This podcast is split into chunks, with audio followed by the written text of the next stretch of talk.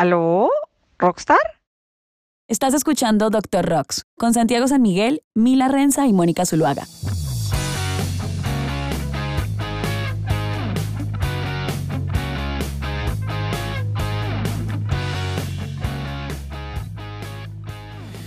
Hola a todos, ¿cómo están? Mi nombre es Santiago San Miguel y ustedes están escuchando el Doctor Rocks, un podcast que tenemos entre tres abogados de entretenimiento en el que le damos herramientas a artistas para que tomen el control de sus proyectos.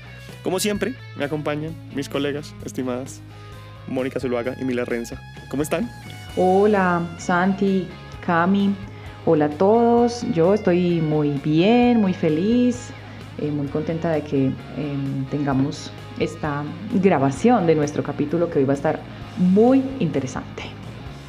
Hola a todos, yo soy Camila Renza, bienvenidos a una nueva temporada y bueno, bienvenidos al tema del día de hoy. Yo quería decir varias cosas, ya que estamos saliendo a la calle de nuevo, gracias a que el COVID está dándonos un respirito en otros niveles, pues que hay mucha gente del, del, del gremio y de la industria que conoce el podcast y que nos saluda y que nos cuenta y que, que hablan de los, de los temas que estamos acá y reconocen, digamos, que, que las conversaciones que estamos dando acá, pues tienen sentido. Pero empecemos con el tema del día. Para el día de hoy quisiéramos hablar de featurings, de colaboraciones. Dos artistas se juntan y hacen una canción que sale o en los dos perfiles o sale pues con las dos personas ahí montadas y pues cuáles son las consecuencias de eso, ¿no? Y como cuáles son los acuerdos y las cosas sugeridas desde, desde lo legal, si no desde lo artístico, sino desde lo legal. Qué lindo conversarlo porque desde lo artístico tiene mucho sentido, ¿cierto? Como que se usa mucho y, y, y, creo que en muchos casos es porque tengo la iniciativa y el deseo de cantar con este otro esta canción, en otros casos tiene un propósito netamente comercial y está perfecto también, pero detrás de eso siempre, sea cual sea la intención, subyacen unas implicaciones jurídicas que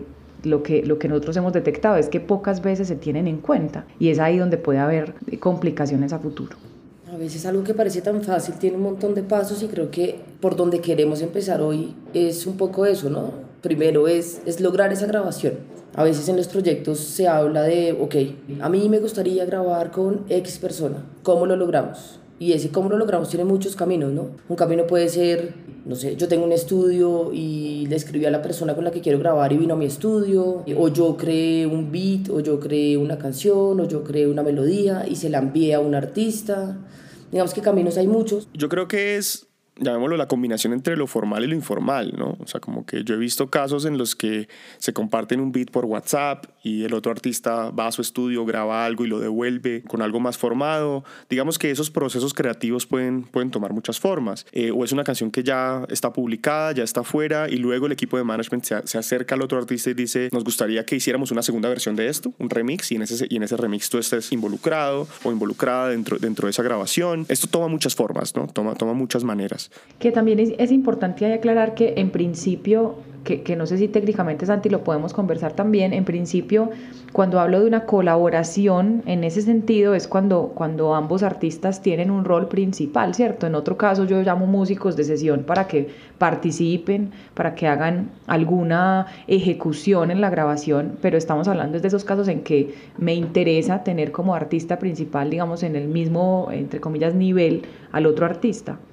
Correcto, y que no se limita únicamente, llamamos a la parte vocal, sino que dependiendo del género, del circuito donde uno se esté moviendo, podría ser eh, un instrumentista X que por sus calidades o por sus capacidades se reconoce eh, más, porque pues toca la guitarra de cierta manera o toca un instrumento de viento de cierta manera y le aporta a la canción. Entonces, lo primero ahí es lograr la grabación y esa, y esa grabación en el fondo tiene un montón de gestiones, digamos, administrativas y de poder hablar y de relacionarse y de relaciones públicas para poder lograr la canción. Pero digo yo, así tuviera uno a Bad Bunny de vecino, Sí, y el tipo llega al cumpleaños de uno porque uno es un buen vecino. O sea, si uno se acerca y le dice como, eh, ¿por qué, Benny, por qué no grabas aquí una cosita en mi celular? Tienes autorización para grabarla, pero no tienes todas las autorizaciones que necesitas para poder publicar esa canción. Y de eso es lo que quisiéramos hablar. Doctor Rocks, herramientas para que tomes el control de tu proyecto musical ahora mismo. Eh, le llaman release muchas veces, en algún momento si les ponen al frente, mire, tiene que firmar este release para, de eso de lo que estamos hablando. Hay muchas autorizaciones que se deben dar. Digamos que si es una canción que se graba por primera vez, ya ustedes saben que pues necesitamos una autorización para grabar. Pero ahí se dan autorizaciones también para poder comunicar esa obra, para poderla publicar y distribuir en los diferentes medios, ¿no? Porque además esa, esa autorización puede ser limitada a la manera en la que usted quiera, ¿no? Pero sin esa autorización, en principio, en donde usted le diga a ese artista que lo invitó, o viceversa, el artista que lo invitó le diga a usted, lo autorizo para que una vez esta grabación esté aprobada por mí, por ejemplo, sea pública y sea distribuida en todas las plataformas digitales. O, oiga, no, la quiero solo en vinilo, por ejemplo. Es que esa autorización también tiene la capacidad de, adaptarse a lo que usted necesite. Sigue a Mila en Instagram como arroba Mila Renza. A mí me gusta, por ejemplo, en, en, las autorizaciones de intérpretes o ejecutantes, porque también es recomendable hacerlo con los ejecutantes, o sea, no, no solo con quien voy a hacer colaboraciones, sino con quien voy a, a quien voy a invitar a que, a que sea músico de sesión en mi grabación, a mí me gusta delimitar muy bien cuáles van a ser esos usos, ¿cierto? Lo que hemos hablado respecto de las autorizaciones, es bueno dejar claro pues qué permisos está dando ese intérprete o ese colaborador, empezando por, por el permiso principal que es la fijación de su interpretación. Eso legalmente debe autorizarse porque Claro, pocas veces pasa, cree uno, pero en estricto sentido, si yo no autoricé y esa canción se comunica públicamente, sale en Spotify, pues yo puedo como intérprete decir un momento que yo nunca lo autoricé. Entonces parecen cosas como, no, eso qué va a pasar, pero puede pasar y, y un poco la, la recomendación acá es prever esas posibilidades y tener unas buenas prácticas alrededor de esto. De nuevo, no se trata de un documento eterno que no se puede leer, que tiene 80.532 cláusulas, no, es una cosa súper simple donde ese colaborador o ese intérprete autoriza que sea fijado en principio, su, sea fijada su interpretación y todo lo que puede ocurrir después de esa, de esa fijación, lo que decía Cami, la comunicación pública, la sincronización, por ejemplo, si vamos a hacer un video, y además otros permisos que no están relacionados directamente con su interpretación, sino con su imagen o con su ser artístico. De acuerdo. Yo ahí entonces daría como unas pequeñas pautas de las preguntas que uno tendría que hacer para lograr esa autorización sea correcta o los pasos que hay que dar. Y es lo primero que diría es si ese artista ah, con el que uno se está relacionando eh, puede hacer esa grabación o no pensando en su contexto, en el contexto de esa otra persona, porque esa persona puede tener un contrato con un sello independiente, un sello mayorista y tenga unas limitaciones de cómo puede grabar, tenga unas limitaciones de cómo puede lanzar la música, si tiene un contrato exclusivo con un distribuidor, por ejemplo, también afectaría cómo se puede explotar esa canción. Entonces, esas preguntas hay que tenerlas y decir como, ¿cuál es el contexto de ese otro artista con el que yo estoy grabando? ¿Tiene obligaciones vigentes que le impedirían o hacer esta grabación o lanzar esta grabación para que no tengamos sorpresas en el futuro?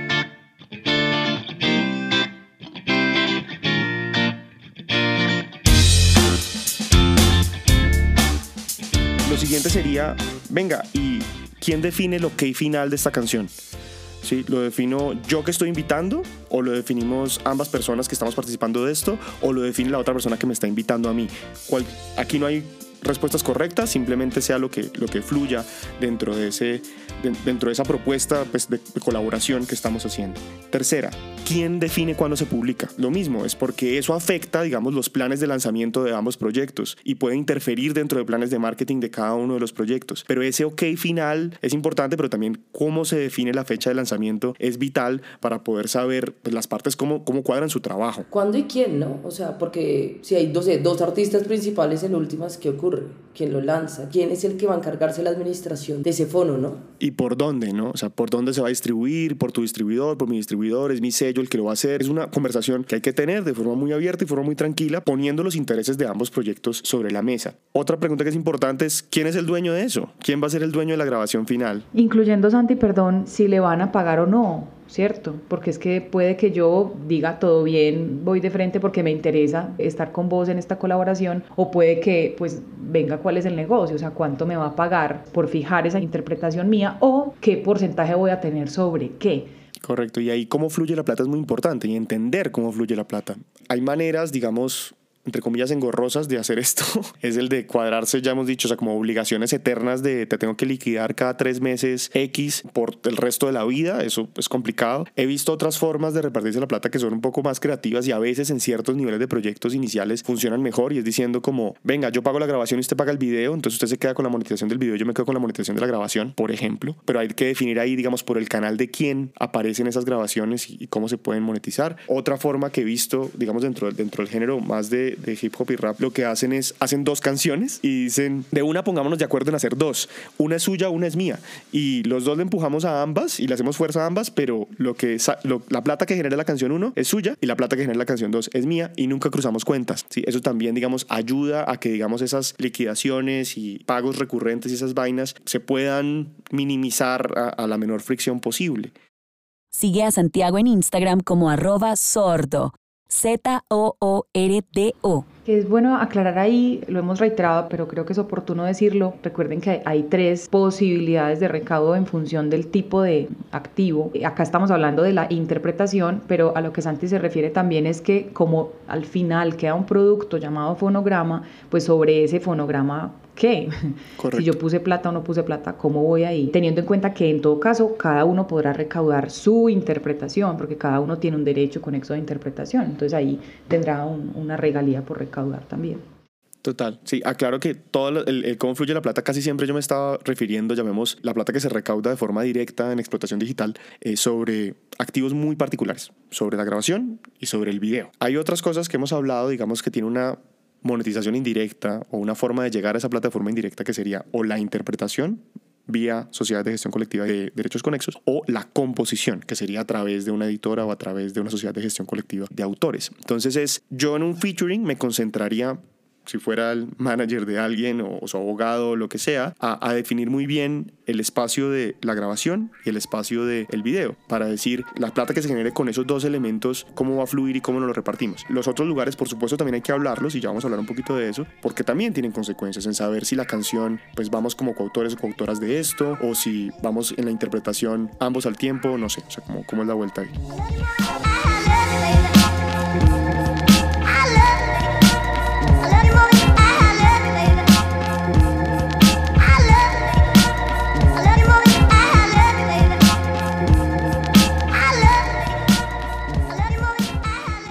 Claro, y ahí sobre todo el, el, tema, por ejemplo, con la obra musical es quién tiene el control, quién tiene la capacidad de, pues por un lado de acreditarla, que es una, un tema importante porque si no, no le cuentan a su editora o a su sociedad de gestión que crearon una obra musical, pues posiblemente no les paguen.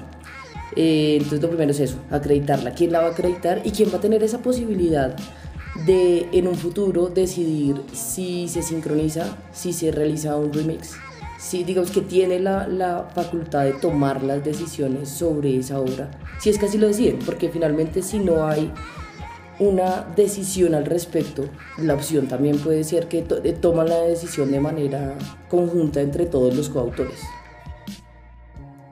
Y a veces, digamos que la gente se va muy cumbayano, o sea, como diciendo... Todos somos amigos. Todos participamos, todos tenemos derechos, la, la, la. Y eso suena muy bien el día que uno está ahí, pero después a veces las cosas se complican un poco. Yo soy un poco más de la, del, del espacio de entender bien quién toma las decisiones y dejarlo muy claro, porque si está muy claro, pues nadie pelea después. Pero es, por ejemplo, en estos temas de cumbia o en estos temas de urbano, en los que se montan cuatro, cinco, seis artistas, muchos de esos están siendo invitados solo para grabar. Y alguien va a quedar en control de esa grabación. Y luego de esa canción van a hacer un remix de esa canción. Y pueden decidir que algunos de esos invitados o invitadas en la siguiente versión no van. Pero ¿quién define eso y bajo qué, bajo qué criterio. Y eso pues debería quedar por escrito para que no haya líos, porque después les puede aparecer un abogado como nosotros a reclamarles que si nos tenían que pedir autorización antes de bajarnos del remix.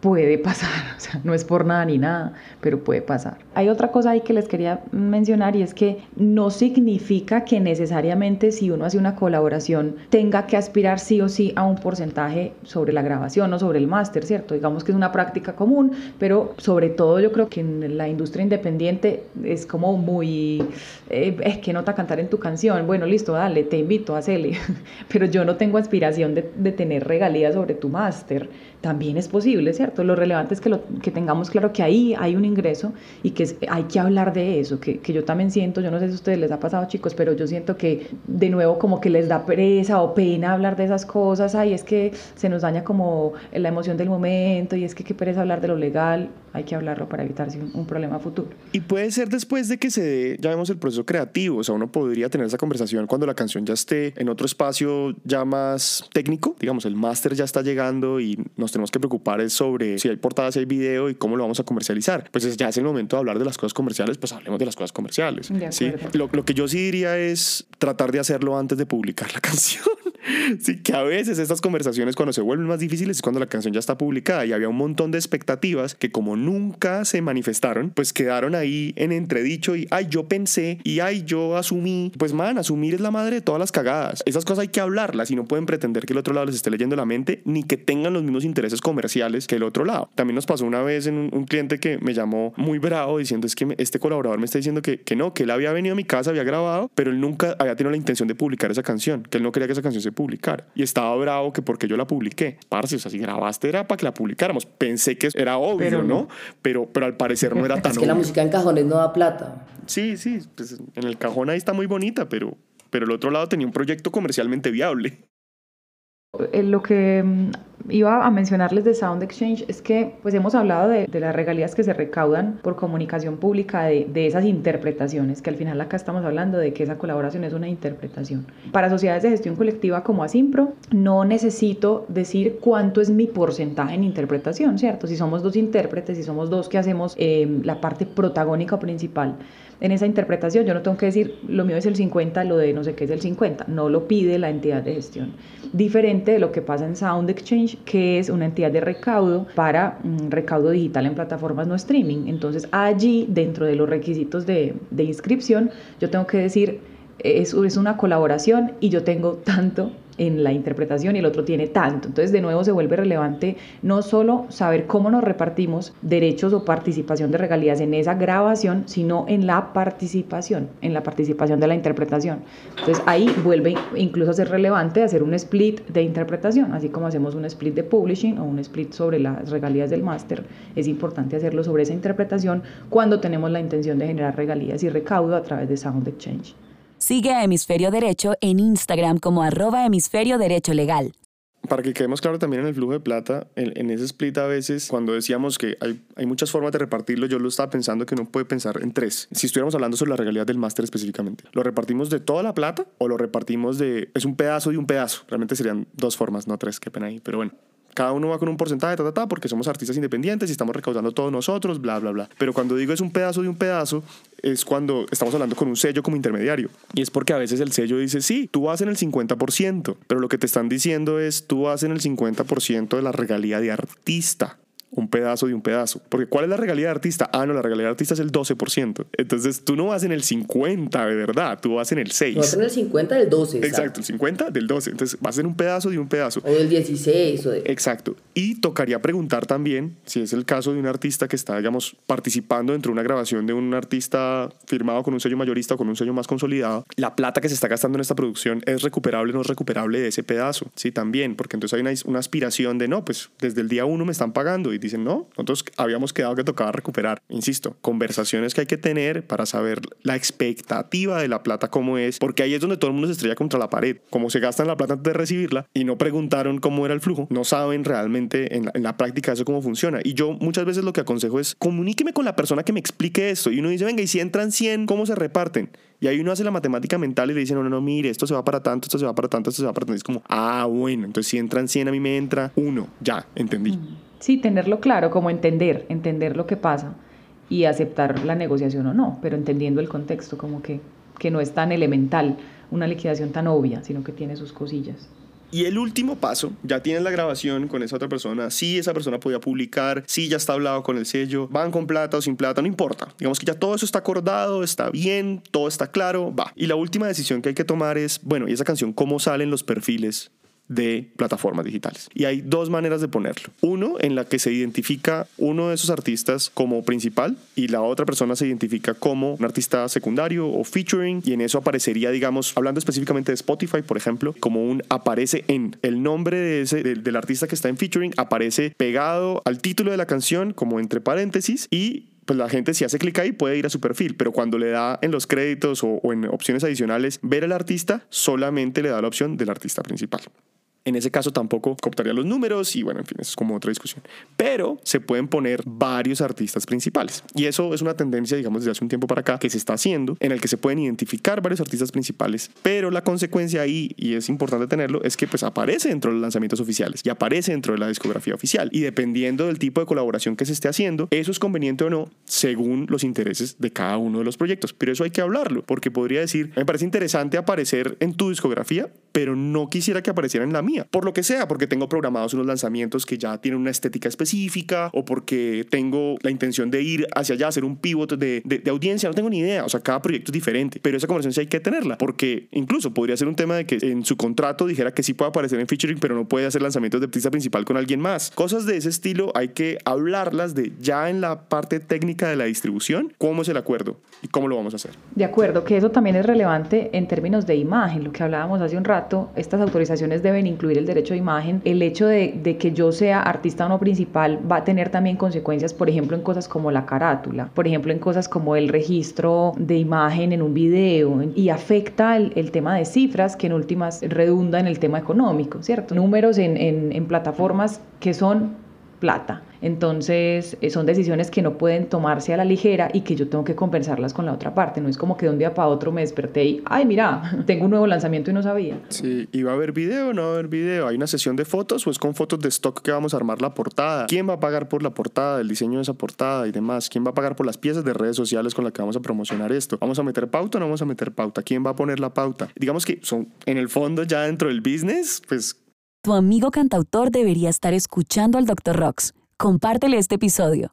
El salir como un artista o no principal, por ejemplo, en Spotify hace que salga o no en tu perfil, lo cual hace que la gente vaya o no a tu perfil, lo cual cuenta como si tienes oyentes mensuales adicionales o no. O sea, es toda una cadena que va ahí amarrada la una a la otra. Y muchas veces eso no se ve como tan representado y tan bien remunerado o bien agradecido de alguna manera. Y lo hablo en un caso como, por ejemplo, el de Rosalía. Yo soy súper reggaetonera, los que me conocen lo saben. Amo la música, el reggaetón, el urbano. Y, por ejemplo, con Relación, que es una canción en donde, pues la canción creo que en, inicio era, creo que de Sesh, y en el remix se montan J Balvin, Daddy Yankee, Farruko y Rosalía y a la hora del té lo que la gente vio es que los tres artistas principales pues lo hacen bien, pero Rosalía hace una interpretación increíble y ella sale como una artista en featuring, aparece en.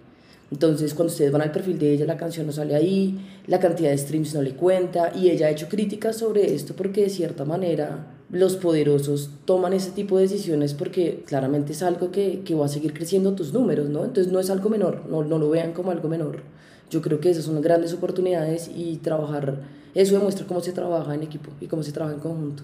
Y tenemos muy buenas prácticas y tenemos muy malas prácticas. Buenas prácticas, por ejemplo, en el reggaetón, lo que están haciendo en Medellín todos salen como artistas principales y creo que eso los ha ayudado a crecer. Entonces, no es un tema menor, me parece muy, muy interesante, el, sobre todo los efectos que tiene en muchos lugares, porque el cómo sale en tu, en tu perfil en Spotify, por ejemplo, te deja entender cómo está eso funcionando en Sound Exchange sin que lo sepas, digamos que a ciencia cierta, pero pues eso, esa comunicación entre cómo sale en el perfil y el dinero que entra por Sound Exchange es correlativo.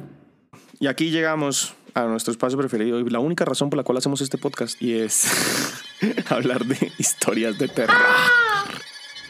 Historias de terror. Historias de terror. Historias de terror. Ahí hago una, una, una, cuña personal porque yo estoy feliz ahora que tengo cuenta de TikTok. Esto es pura autopauta. Si me pueden seguir, tienen que buscar sordo. Además, Z o R O. Porque si buscan Santiago San Miguel, hay un tipo muy gay haciendo semidesnudos que no soy yo. No puede ser. Entonces, por favor, busquen Z o O R D O, sordo. Y ahí aparezco yo. O si buscan hashtag Doctor Rocks, también hay cositas. Pero decimos historias de terror para contar lo que realmente pasa. Todas son verdad. Alguien me dijo el otro día, como, no, y eso que eso inventan. Y no, no, no, son verdad. o sea, todo esto lo hemos visto. Es, es, escarbar en el trauma, estoy de acuerdo. Es escarbar en el trauma completo. El trauma profesional, pero trauma al fin y al cabo. Para sanarlo.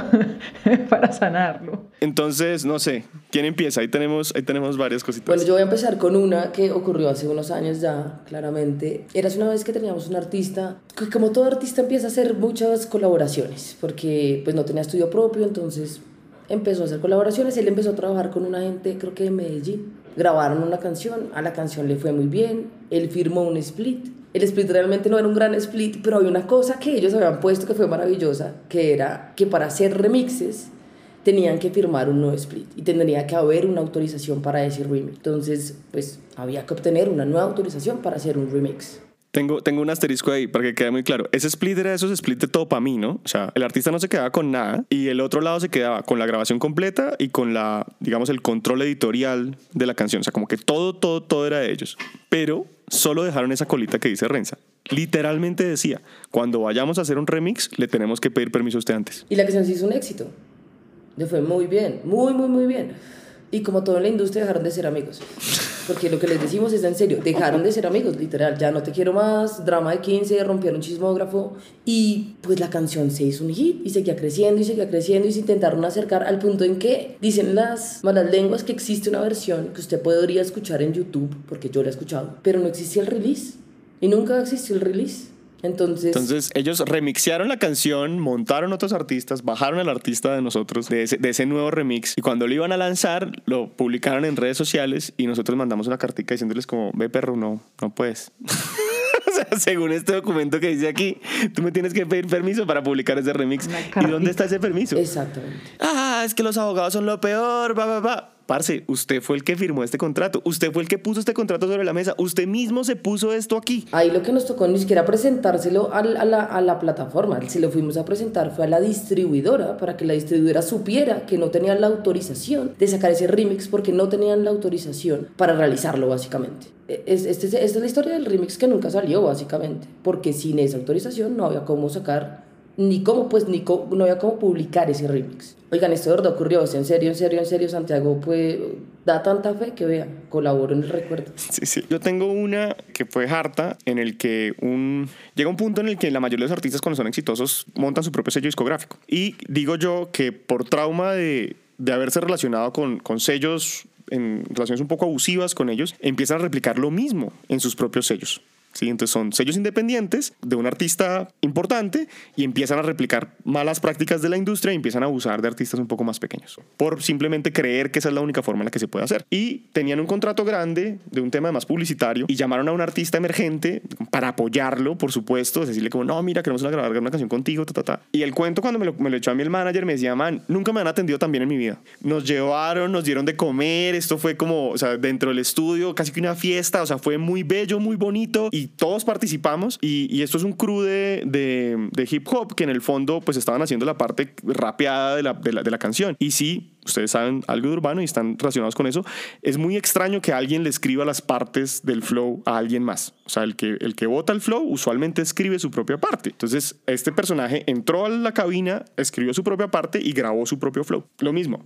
Fiesta, comida, todos felices, cada uno se fue para su casa. Y dos meses después, eh, este grupo está, es el, el crew estaba de gira, pues, y los llamaron a decirles, oiga, ¿cómo así que ustedes están pidiendo créditos de la canción en términ- términos editoriales? Como coautores. Pues sí, es que somos coautores. O sea, pues yo escribí mi flow. No, así no es. Si, si, si eso es así, pues la canción no se publica y sale. Y claro, vuelvo y digo, un sello de una persona que tiene influencia dentro de la industria, pues hace que ese otro artista esté en una posición muy mala, diciendo como, man, esto era una oportunidad para mí y se acaba de convertir en una pesadilla.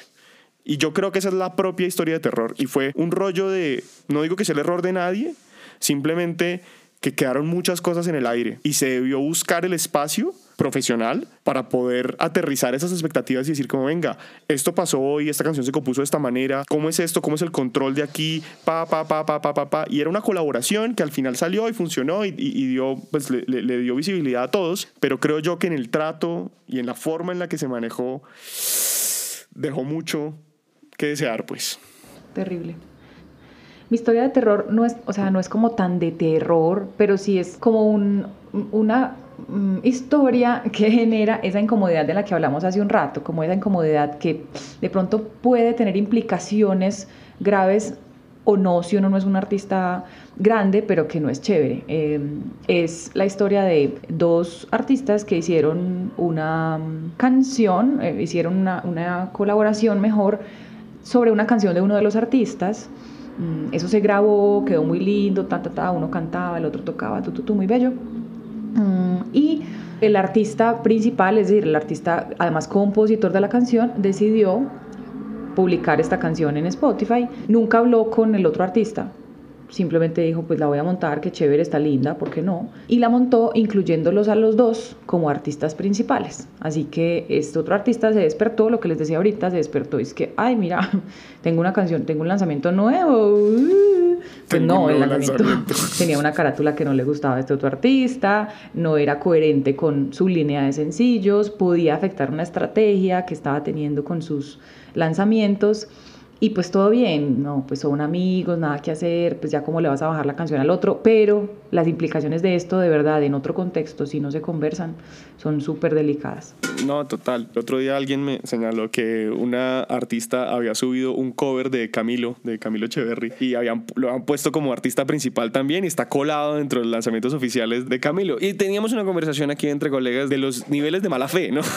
si aquella persona que lo hizo lo hizo a propósito, no lo hizo a propósito, conociendo, no conociendo la herramienta. Yo soy de ese, ese, ese, dicho mala gente de, de, no atribuyas a maldad algo que puede ser fácilmente explicado con estupidez, pero hay veces que simplemente por desconocimiento de la herramienta la gente eh, comete estos errores, pero sí hay que conocerlo, hay que entender las implicaciones de una cosa y otra y saber cómo se va a lanzar la canción. Si estás haciendo un cover de alguien, esa persona no es un colaborador, puede que sea compositor de la canción y está bien, pero no hay por qué ponerlo ahí. Si lo ponen ahí sabiendo esto después de oír este podcast, ahí sí es mala fe. O sea, es como te estás tratando de colgar de la imagen de alguien más, del, de la, del impacto de alguien más. Y hay gente que toma eso como estrategia. Exacto, si lo haces como, como un modus operandi con todos tus lanzamientos, que es algo que he visto también que ocurre con ciertas personas. Y es, hombre, es toda popularidad mal que bien dentro de esa plataforma musical porque ancla el sencillo allá. Que digamos que en la historia de terror de Moni era como no fue tan grave, pero a la hora del té, pues es tu carrera musical, ¿no? Entonces eso, eso impacta la forma en la que tus oyentes te, te, te, conocen y te ven, te escuchan, te todo, porque les estás contando una historia finalmente. Entonces, nada, realmente es un tema que, que no es un tema menor, que es un tema que si se hace bien, yo creo que les puede ayudar muchísimo. Ahí lo importante es tengan las conversaciones que a veces no son conversaciones tan cómodas,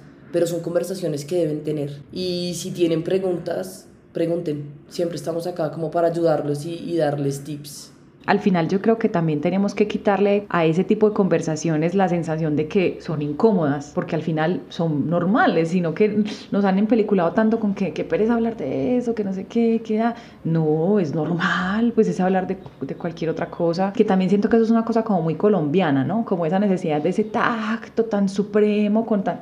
no, es esto, usted va a cantar esto, yo voy a cantar esto, usted la va a lanzar, ¿cómo va a salir yo? ¿Cuánto gano ahí? No voy a ganar, pues todo normal, ¿sí o qué?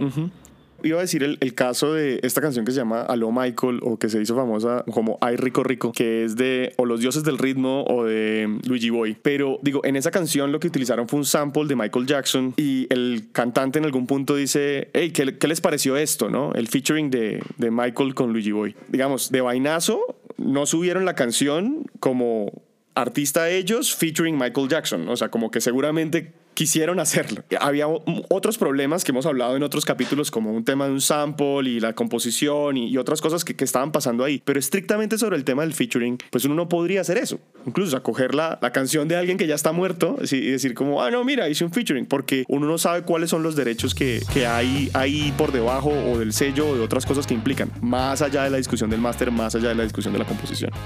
De acuerdo, súper nada, yo me despido, les agradezco mucho de nuevo la posibilidad de conversar en este espacio. Recuerden que estamos pues muy pendientes de las dudas, de los comentarios, de las historias de terror que quieran compartirnos mm, y nada, esperamos seguirnos viendo por este medio. Muchísimas gracias por su atención. Nosotros siempre felices de que nos escuchen, de que nos compartan. Cualquier pregunta que tengan ahí por redes sociales, por Instagram o por TikTok nos pueden preguntar y estamos muy pendientes de poderles dar, no sé, tips, información. Ya ni sé qué es lo que hacemos. Pero bueno, espero que todos estén muy bien y por ahí nos estamos viendo. Gracias por escucharnos. Un abrazo a todos. Eso fue el Dr. Rox. Un abrazo. Chao. Chao. Si te interesó este tema y quisieras saber más, puedes encontrar información adicional en el sitio web derecho.rocks y en hemisferioderecho.com.co. También puedes enviarnos tus preguntas por mensaje directo en Instagram a arroba derechorocks o arroba hemisferio derecho legal. Como no hemos considerado todas las características y la situación actual de tu proyecto musical, todo lo que hablamos en el programa es nuestra opinión personal y no debería ser considerado como una asesoría jurídica este programa es creado únicamente con fines educativos y de entretenimiento. Esperamos que lo hayas disfrutado. Nos vemos a la próxima.